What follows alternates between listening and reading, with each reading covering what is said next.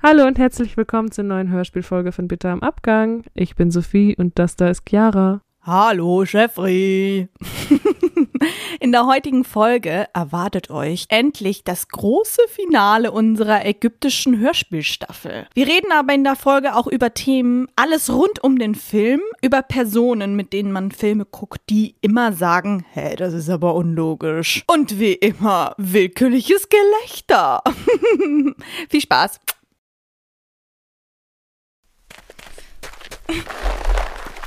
Lassen Sie mich los, Sie Schuft!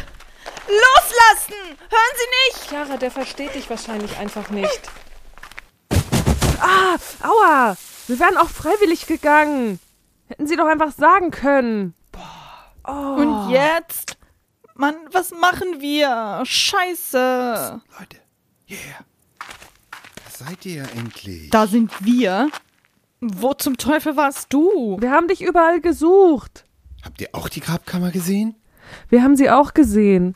Was hast du entdeckt? War das Kleopatras Grabmal? Und ist da diese Frucht drin, die ewige Schönheit und Jugend schenkt? Von was redet ihr? Das war doch nicht die Grabkammer von Kleopatra, das war irgendein Diener oder Vertrauter aus ihrem Hofstaat. Aber da war etwas anderes Interessantes. Da waren nicht nur Hieroglyphen, sondern auch babylonische Keilschrift. Und das hat mich auf eine ganz neue Fährte gebracht. Die Frucht der ewigen Schönheit? Hä? Hä, du hast uns ja von dieser Frucht erzählt. Hier, als wir auf deiner Museumstour mitgemacht haben. Vor drei Tagen. Dieses Mufkuts Tee, das ewige Schönheit und Jugend gibt. Boah, stell dir vor, die ist da drin. Wir sparen uns das Geld für den Beauty-Duck, Chiara. A hundred Prozent! 100 Erstens, ihr braucht das nicht. Und zweitens ist das eine Geschichte, ein Märchen, eine Legende, die man erzählt. Nicht mehr. Das habe ich doch nur erzählt, weil es mysteriös und aufregend klingt. Museumsbesucher lieben so etwas. Das ist frei erfunden. Das werden wir ja noch sehen. Was hast du denn jetzt nun entdeckt? Die Hieroglyphen nutzen nur Kleopatras Horusnamen. Es kann sich also um alles Mögliche handeln. Aber da war diese Keilschrift und in Bezug dazu eine Hieroglyphe, die für Quelle oder Ursprung steht. Mein Babylonisch ist jetzt nicht sonderlich gut, aber dafür sind meine mathematischen Fähigkeiten recht solide. Was, wenn unsere Karte nicht im römisch-ägyptischen Dezimalsystem verstanden werden muss, sondern im babylonischen Hexagesimalsystem? Babylon, was? Jetzt bin ich raus, Josh. Ich auch. Ganz einfach, passt auf.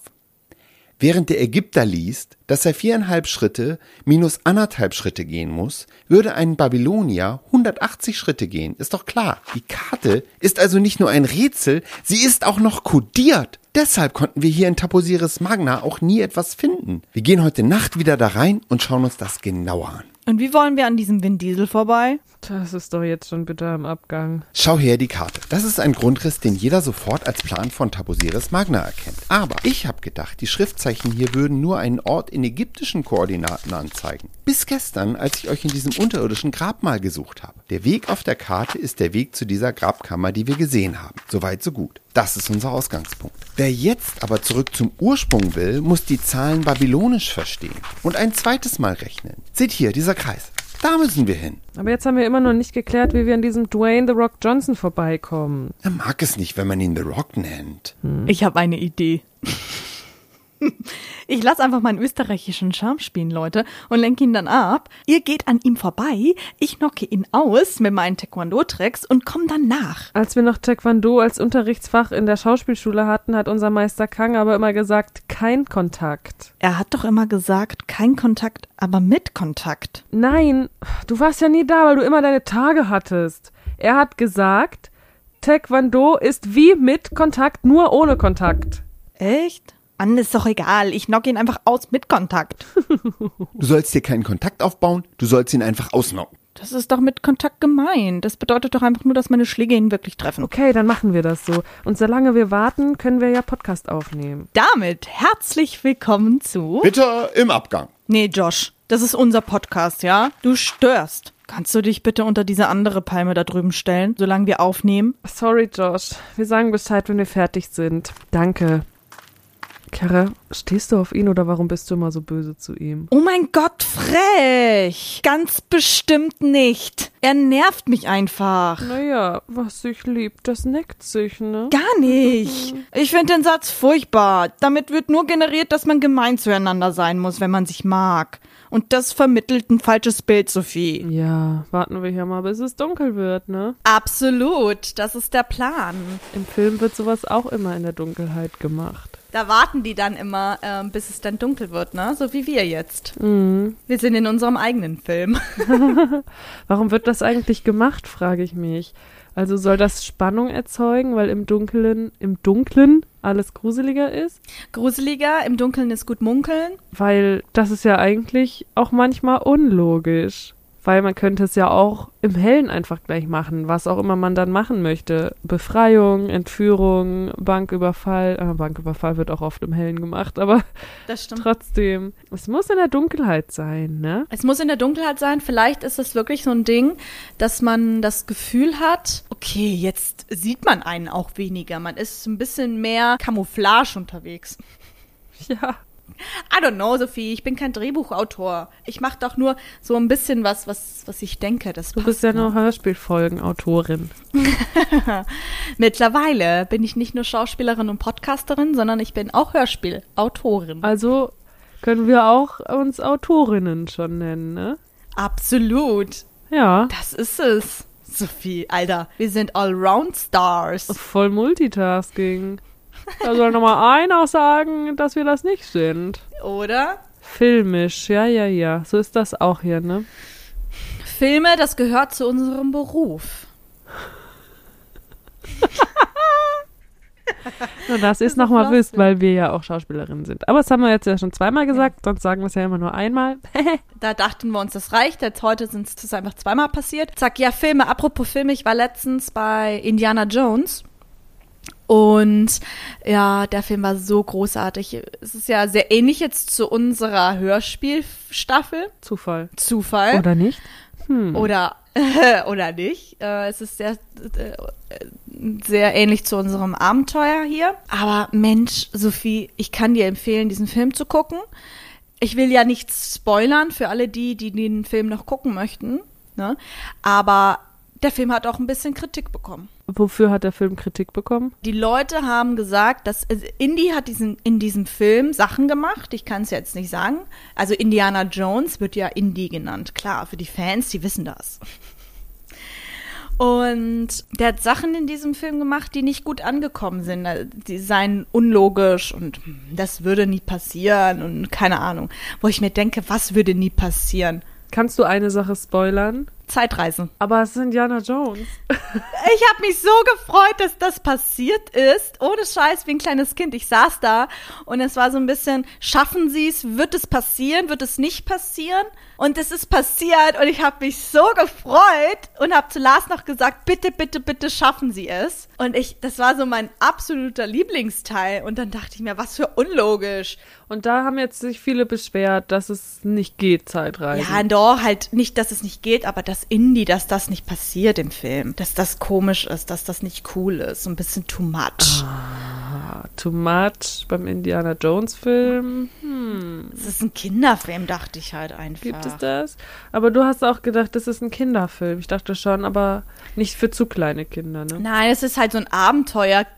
Popcorn-Kinofilm, weißt du? Es ist, Ja. also man darf jetzt da nichts erwarten. Es ist Indiana Jones. Ja, das ist halt immer die Sache, ne? Wenn dann gesagt wird, dass Sachen unlogisch sind im Film, wo man ja eh weiß, dass es alles erfunden ist, ne? Kennst du die Leute auch? Mein Gott, wenn man dann so typische Filme anguckt, wie zum Beispiel Avengers oder irgendwelche anderen Filme und da irgendwelche Robotertiere in der Luft fliegen und ein grünes Männchen auf. Autos schlagen, genau diese Aliens. Und dann sitzen da Leute neben dir und sagen, bei ganz normalen Alltagsdingen in diesem Film, die dann ja auch passieren, sagen die dann, nee, nee, also das ist jetzt, das ist jetzt komisch, das würde ja nicht passieren, oder?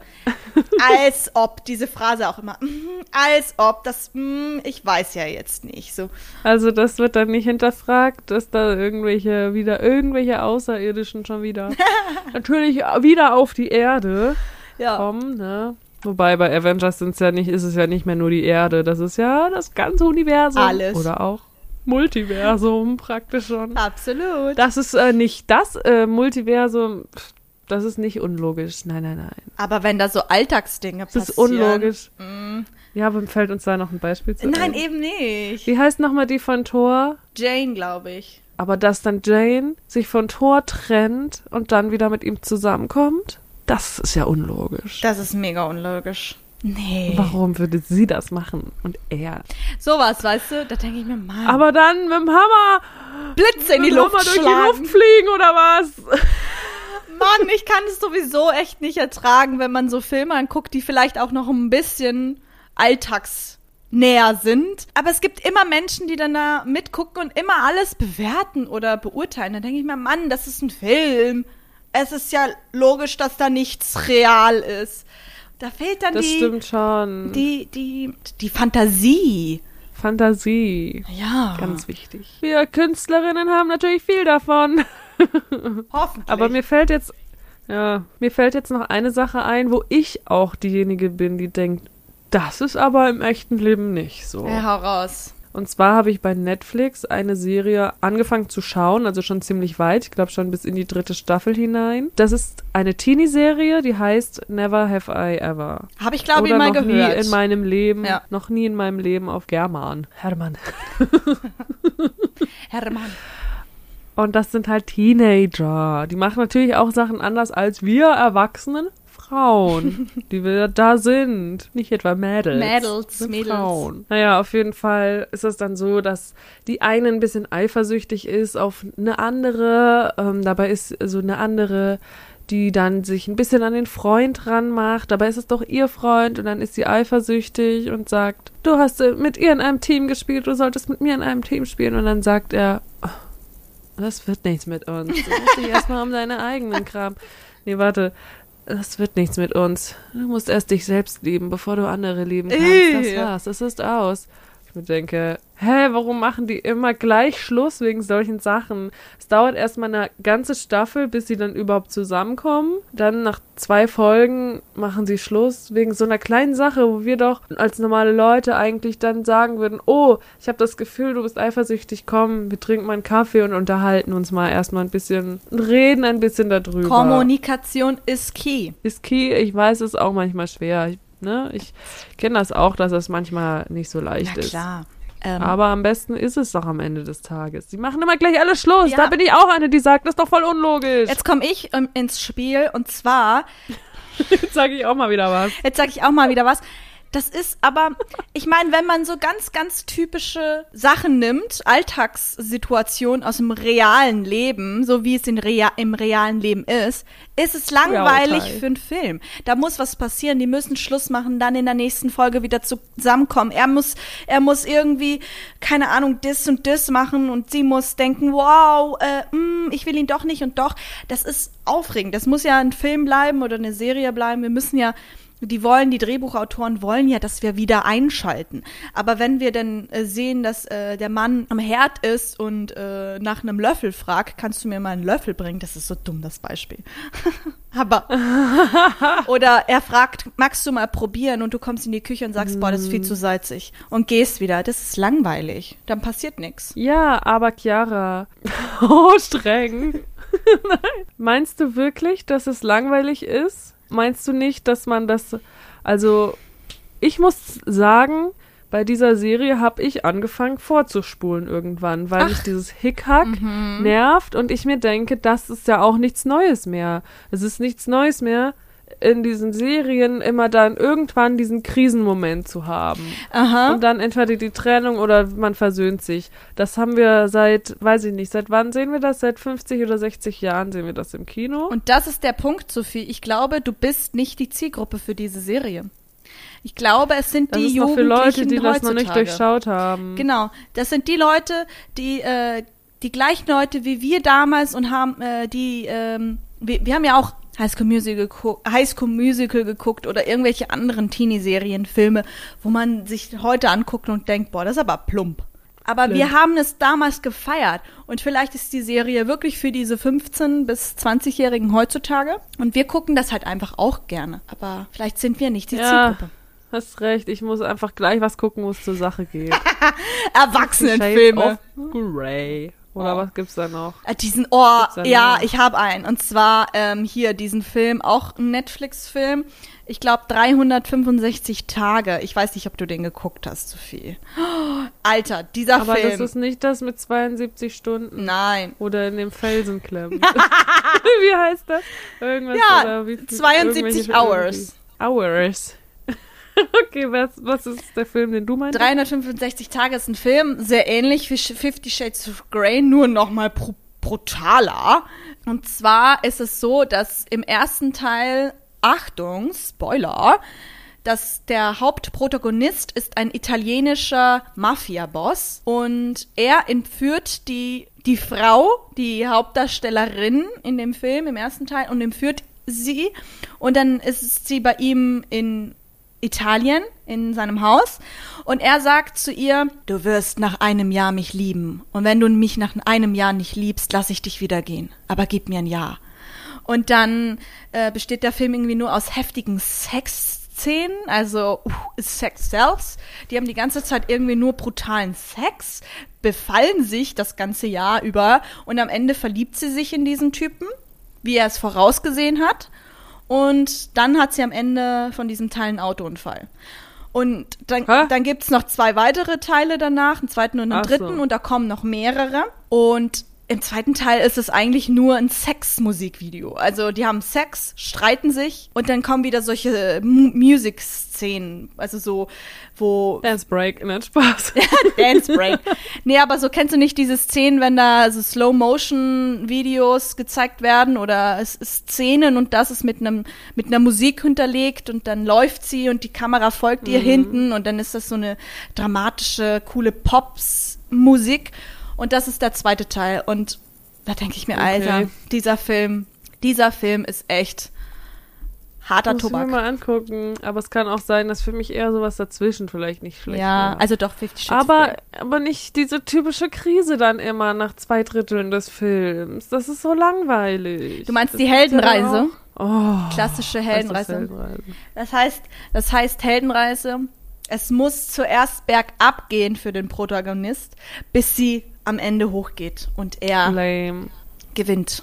Ich finde das einfach nur lame. Es ist immer die gleiche Scheiße. Aber sie Sogar funktioniert. bei, sogar bei Harry Potter. Nein, bei Harry Potter nicht. Ja, ist auch eine? Harry, ist, ist ist Harry auch eine Heldenreise. Ist auch eine Heldenreise. Naja, mal gucken. Jetzt, wo wir ja auch gesagt haben, dass wir auch Autorinnen sind, können wir ja gucken, ob wir noch was anderes schreiben. Ne? Ah, ich mag die klassische Heldenreise, Oder- muss ich ehrlich ja, sagen. wenn das wenigstens so eine originelle Krise ist und keine unlogische.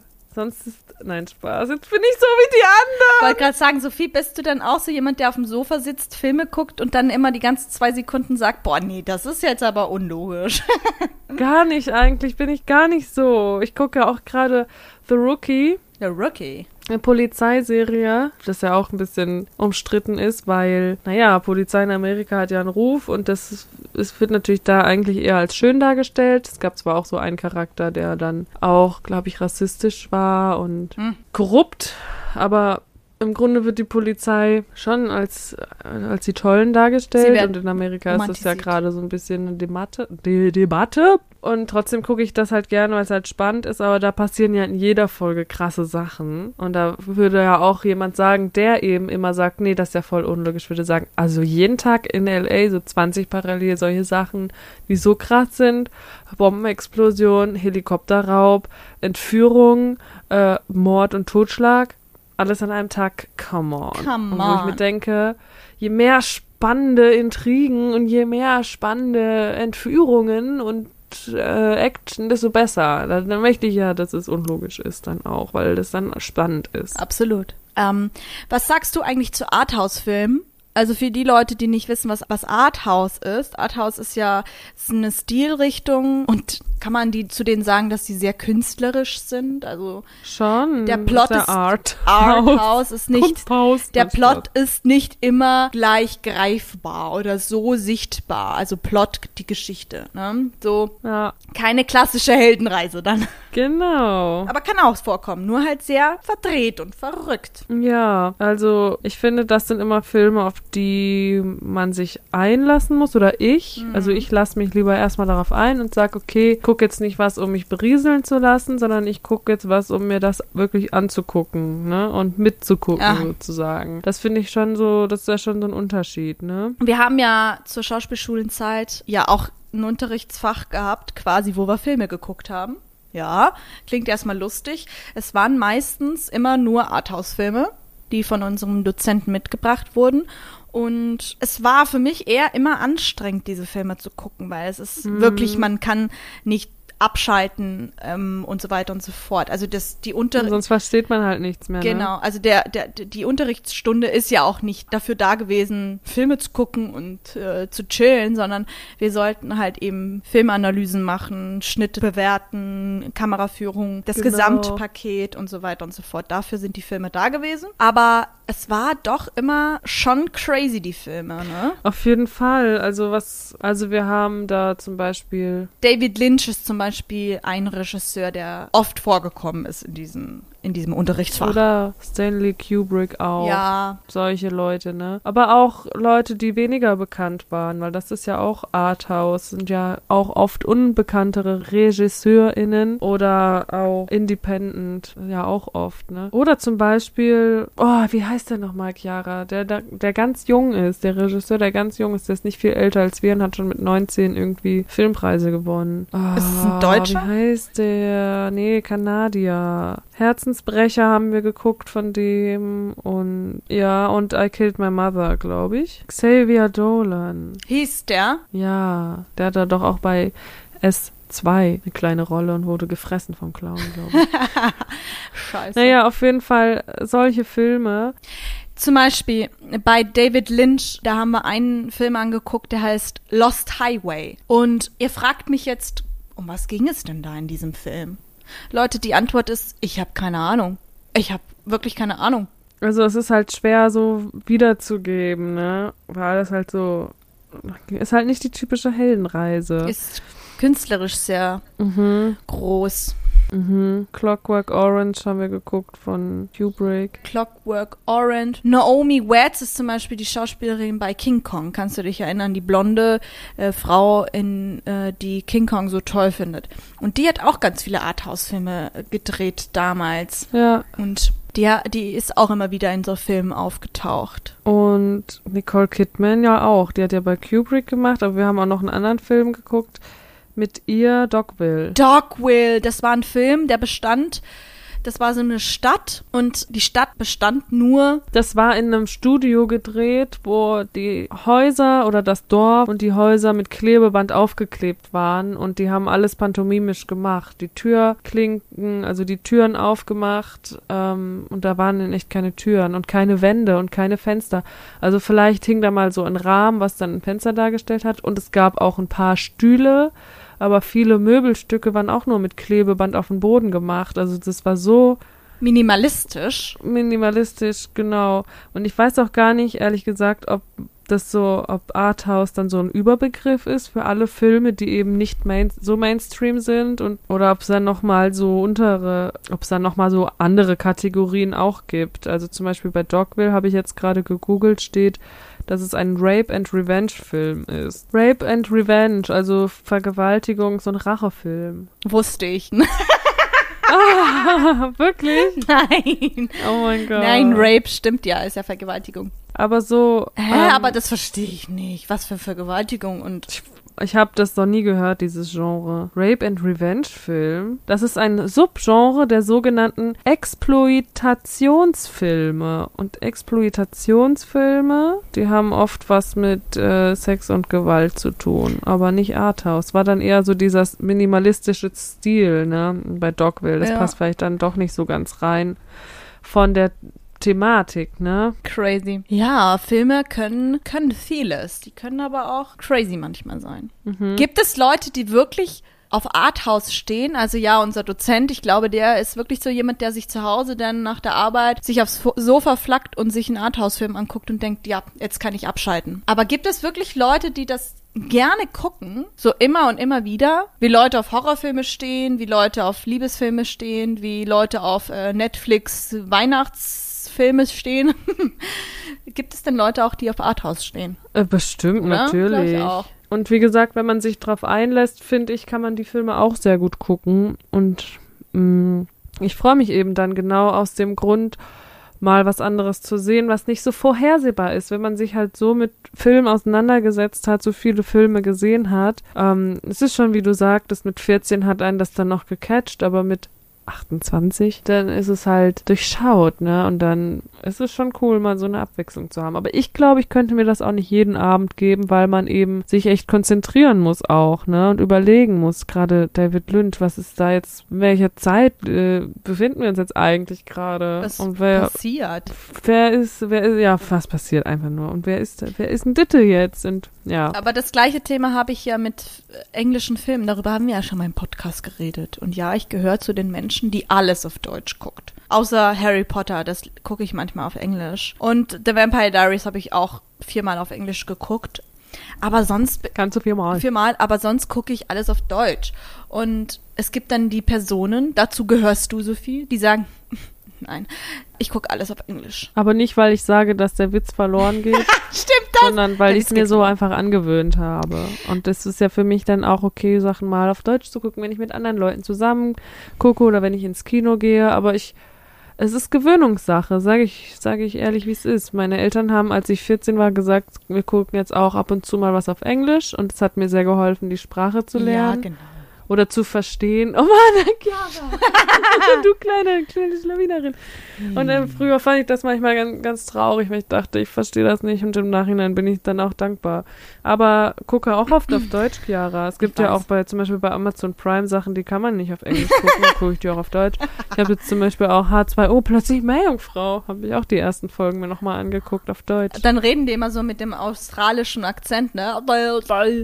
Weiß ich ja nicht, weil das habe ich auf Deutsch geguckt. Ah, scheiße, stimmt. da musstest du auf Deutsch gucken, da hast du das dann auch mal gemacht. Ja. Na klar mache ich das auch. Ja klar, wenn es kein, wenn es äh, es nur auf Deutsch gibt. Ja, klar. Es ist vor allem diese Kinder-Teenie-Serien auf Englisch ist ja auch alles ein bisschen easier, weil da ist ja der Text jetzt auch nicht sonderlich. Ganz für ganz kleine Kinder, das ist, äh, das ist krass. Ja, Das ist krass. das ist krass. Da habe ich doch, weißt du, was ich auf Englisch geguckt habe als Kind? Barney? Dora. Dora. Dora, Dora, Dora, Dora. Dora. Aber Dora habe ich nicht geguckt. Wieso nicht? Weiß ich nicht. Wann, von wann ist das denn? Weiß ich nicht so viel. Die hat dann da, da, da, Die hat dann immer Sachen gemacht und dann gab's da so ein kleines Äffchen, das war ihr bester Freund und dann haben die Sachen unternommen und dann ist zum Beispiel immer so ein komisches Wiesel, ähm, das war der Bösewicht und der hat dann irgendwas geklaut zum Beispiel und dann gab's so ein Standbild, wo man dann das Wiesel auf so einer Karte gesehen hat und dann ist es da äh, so gewesen. Dora hat die ganze Zeit gefragt, wo ist das Wiesel? Sag uns, wo das Wiesel ist. Schnell! Und dann wieder Stopp. Wo ist das Wiesel? Sag uns, wo das Wiesel ist. Weißt du, kennst du diese typischen Kinderserien, Ja. die animieren, da mitzureden? Mitzumachen, ja, gibt's auch von Mickey Mouse ganz viel. Und ich als Kind habe immer gesagt, ich rede nicht mit dir, ich, keiner sagt was. Keiner sagt was, niemand, habe ich immer so als hast Kind du, gesagt. Hast du sie provoziert? Hat nicht geklappt. Also ich habe wieder mal gerade meinen Freund oder meine Freundin, Google, gefragt. Das ist von 2000, habe ich gerade mal schnell Siehst du? nachgeschaut. Und die hat auch immer mit einem Englisch geredet. Mhm. Die wollte dann, dass man Englisch lernt. Ja, genau. Okay. Und dann hat sie immer gesagt, dann hat sie immer auch gesagt, Map, Karte, Karte ist Map, Map ist Karte oder Backpack, Rucksack, Rucksack, Backpack, hat sie immer gesungen. Ah, witzig. Wahrscheinlich hat sie es dann für die Englischen dann irgendwie in Spanisch oder so dann. Ja, genau, da gibt's noch den, den. Cousin, das ist Diego und der hat immer das gleiche mit Spanisch gemacht. Ah, Diego. Der alte Schlawiner. Ja, Dora, Dora, Dora. Mhm. Ich kann ja nur, also das Einzige, was ich von Dora gucke, ist dieser eine Influencer, der auch aus Amerika ist, der sich immer als Dora verkleidet und wie nennt er sich? Klepdora oder so und immer mit dem Rucksack rumläuft und so tut, als würde er Sachen klauen. Ih, Das ist lustig. das kenne ich nicht. Wieso kenne ich das nicht? ah, nee, der heißt anders. Der heißt Nick Travick. Nick Tra- Aber doch, Klepdora nennt er sich und macht immer so lustige Videos und verkleidet sich als Dora und ist halt ein erwachsener Mann. Das finde ich lustig. Ja. Love. So ist das. Auch unlogisch und logisch, ne? Fernsehen ist logisch und unlogisch. So nochmal ein sehr schlauer Satz zum Ende. Aber Arthouse-Film, Chiara, ich wollte ja immer mal einen selber drehen. Und zwar soll der. der soll religionskritisch sein. Da schneidest du, glaube ich, ein Thema an, das auch sehr kontrovers sein kann, ne? Mhm. Jetzt erzähl uns. Leute, ich weiß genauso wenig wie ihr. Ja, ich weiß auch noch nicht so viel. Ach Das so. ist ganz unprofessionell gerade, dass ich immer nur so Bilder im Kopf habe, die gut passen würden. Und dann, da ich, da ich die zusammenhängende Geschichte noch nicht weiß, dachte ich, okay, dann wird's jetzt kein Thriller, sondern ein Arthouse-Film, weil dann ist nicht schlimm, wenn man die zusammenhängende Geschichte nicht versteht. weil ich kann ja sagen, man muss sich das, man muss mal ein bisschen mit sich konzentrieren und gucken, dann versteht man das schon. Ja, genau, ist ja ein und dann Arthouse-Film. entstehen da ganz krasse Theorien. Und am Ende weiß ich selber nicht. Oh mein Gott, so gemacht hab. entstehen die ganzen Arthouse-Filme. Die Leute haben einfach keine Ideen für einen Plot. Die machen da einfach irgendwas und sagen dann, ja Leute, das ist Arthouse. Leute, beruhigt euch mal. Wir haben nur die Bilder im Kopf. Die Bilder im Kopf.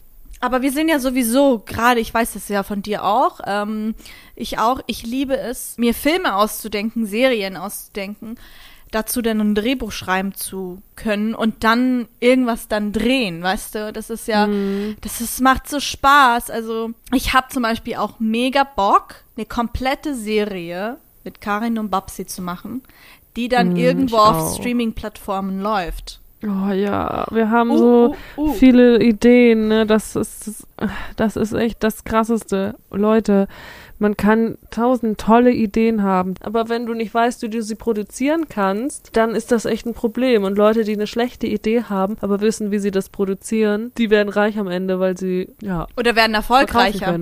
Ja, also wir kriegen das ja gerade voll mit, weil wir auch manchmal, oder was heißt manchmal, wir machen ja ganz viel auch ähm, auf No-Budget-Produktion, so als, äh, als eigenständige Arbeit. Also zum Beispiel unser Showreel. Also ein Schauspieler hat ein Showreel, da sind mehrere Szenen als Videomaterial halt zusammengefügt und die kann man dann Leuten zeigen, Castingagenturen, ähm, Castern, äh, Schauspielagenturen, Agenten und so weiter und so fort. Das ist ein Showreel. Und das produzieren wir ja auch alles selber. Und da kriegt man ja auch mit, wie das hinter den Kulissen funktioniert, wie denn so eine so ein Drehbuch äh, schreiben äh, stattfindet, das Ding dann zu drehen, äh, die Drehtage alleine zu machen, das Ding dann am Ende zu schneiden und dann fertig zu haben. Das ist halt super viel Arbeit und ähm, das macht man dann, das machen wir dann ganz viel alleine. Aber es macht halt dann auch Spaß, natürlich, ne? Aber wie cool ist es, wenn man dann ein ganzes Team hat? Jeder ist für ein Department zuständig, jeder ist, hat seine eigene Aufgabe und gibt es dann in den Schnitt und kriegt das dann wieder. Das ist alles schon cool. Das würde ich halt auch gerne mal machen, wirklich mit einem Team, einem großen Team zusammenzuarbeiten. Entschuldigung, äh, ich will null stören, aber ich weiß nicht, ob ihr das bemerkt habt. Es wird bereits dunkel. Wir sollten loslegen. Wir waren gerade voll im Thema, oder? Na dann, let's go. Alle wissen, was sie zu tun haben. Yep, Chiara geht vor und lenkt diesen Detlef die Soest ab, während Sophie und ich an ihm vorbeischleichen. Sobald ihr drin seid, knocke ich ihn aus und komme dann nach. Wenn wir alle wieder zusammen sind, suchen wir mit Hilfe der Karte diese Grabkammer. Hey, ich dachte, wir machen, bevor wir loslaufen, noch einen Schlachtruf.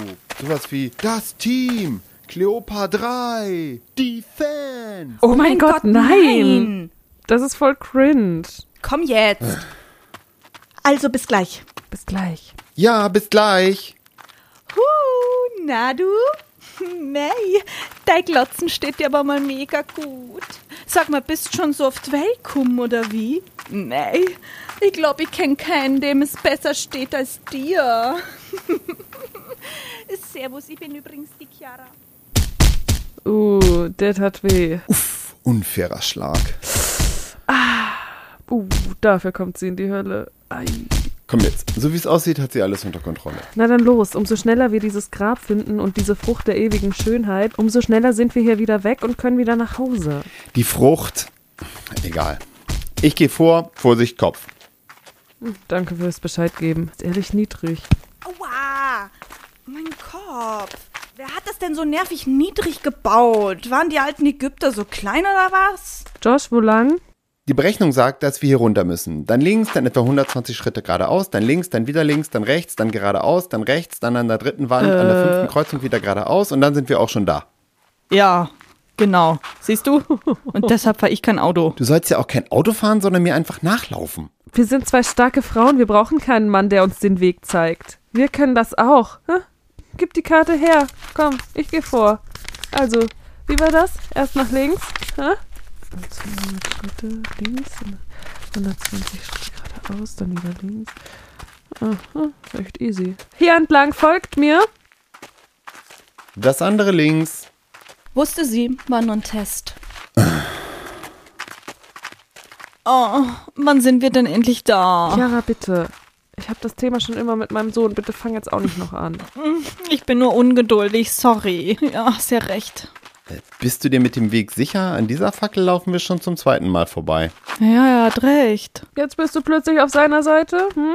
Ich mein doch nur. Ja, mein leise.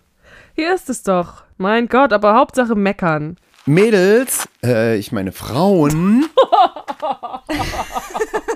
Habt die Folge mehr ist immer mehr gehört, als ihr heute aufgenommen habt. Sehr gut. Trotzdem komisch, Frau genannt zu werden. Frauen, könnt ihr euch vorstellen, wie sich das für mich anfühlt, endlich das Rätsel zu lösen? All die Jahre meines Lebens habe ich alles für diese Grabstätte gegeben. Ich habe meine Beziehung geopfert, meine Freunde. Ich habe mein ganzes Leben danach ausgerichtet. Und jetzt bin ich näher dran als jemals Äh. zuvor. Das ist ja mal mega unlogisch. Wieso hast du das gemacht?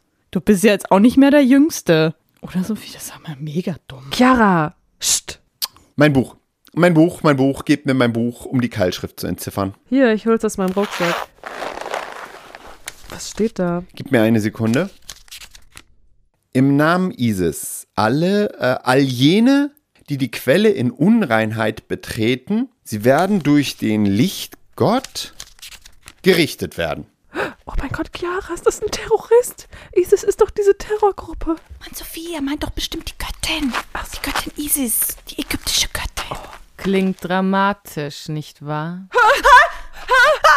Es soll zur Abschreckung dienen für die wenigen, die es schaffen, in diese Kammer zu kommen. Äh, wir wollten eigentlich nur, äh, wir wollten, was wollten wir denn eigentlich? Äh, also wir, wir hatten nur, wir. Wir sind Archäologinnen und EntdeckerInnen und wir sind auf der Suche nach dem Grabmal der ägyptischen Königin Kleopatra. Ja, genau. Was er gesagt hat.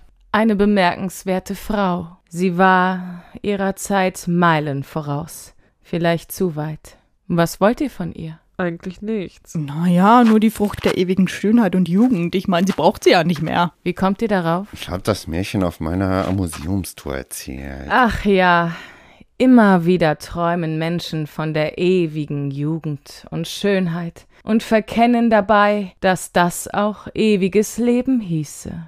Das wäre doch kein sehr erstrebenswertes Ziel, oder? Man kann nicht ewig leben, nur für die eigenen Interessen.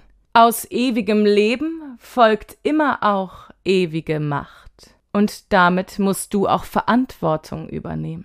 Aber du kannst nicht Herrscherin und Liebende zugleich sein. Das musste die Königin schmerzlich lernen. Menschen, die lieben, denken zu selten vernünftig. Ihr kennt doch sicher Nicolos Bestseller, oder? Wer? Sie meint bestimmt der Fürst von Machiavelli, Alltime Favorite aller taxifahrenden BWLer. Ganz recht. Er hat es so vortrefflich zusammengefasst. Also, ihr Abenteurer, was würdet ihr machen, wenn ihr euch entscheiden müsstet? Leben oder Liebe? Oh je, das erinnert mich an meine Geburtstagsfolge. Den Fehler mache ich nicht nochmal. Richtig, richtig recht. Seht ihr? Lasst die Macht den Göttern und genießt die Liebe, solange ihr noch könnt. Wenn Menschen unsterblich werden, nimmt das nie ein gutes Ende. Was meint ihr, warum sich das damals nicht durchgesetzt hat? Die Kosten der Unsterblichkeit sind viel zu hoch. Die Römer haben das dann noch ein paar Jahrhunderte probiert, aber letztendlich haben sich dann alle auf den kleinsten gemeinsamen Nenner geeinigt. Den Stellvertreter in Rom für die, die es brauchen. Live and let die. Mit ein bisschen Appetite for Destruction, damit hier niemandem im Laufe der Jahrtausende langweilig wird. Okay, ich glaube, wir haben verstanden. Das ist sehr erfreulich. Auch für mich. Glaubt mir. Komm, Josh, es ist Zeit für uns zu gehen. Aber Komm jetzt! Oh Mann. Das habe ich jetzt nicht erwartet. ich kapier gar nichts mehr. Das war's? Das ist alles? Mein Leben lang warte ich auf den Moment und jetzt habe ich wieder nichts? Das darf doch einfach nicht wahr sein. Josh, begreifst du nicht? Es gibt kein Grab. Es hat nie eins gegeben. Das war sie. Was? Das war Kleopatra. Wie? Das war doch eindeutig. Alles, was sie erzählt hat. Wie sie es erzählt hat. Dass du nicht selbst drauf gekommen bist. Du bist doch der Experte und jetzt erkennst du Kleopatra nicht mal, wenn sie vor dir steht? Josh, sie will nicht gefunden werden. Und deswegen respektieren wir das und gehen. Aber Lass uns nach Hause. Leute, danke fürs Zuhören. Ich hoffe, euch hat dieses kleine Abenteuer gefallen. Ab nächster Woche dann wieder hoffentlich eine neue Folge vom Sofa aus. Bis nächste Woche. Tschüss. Tschüss. bis bald, Rian.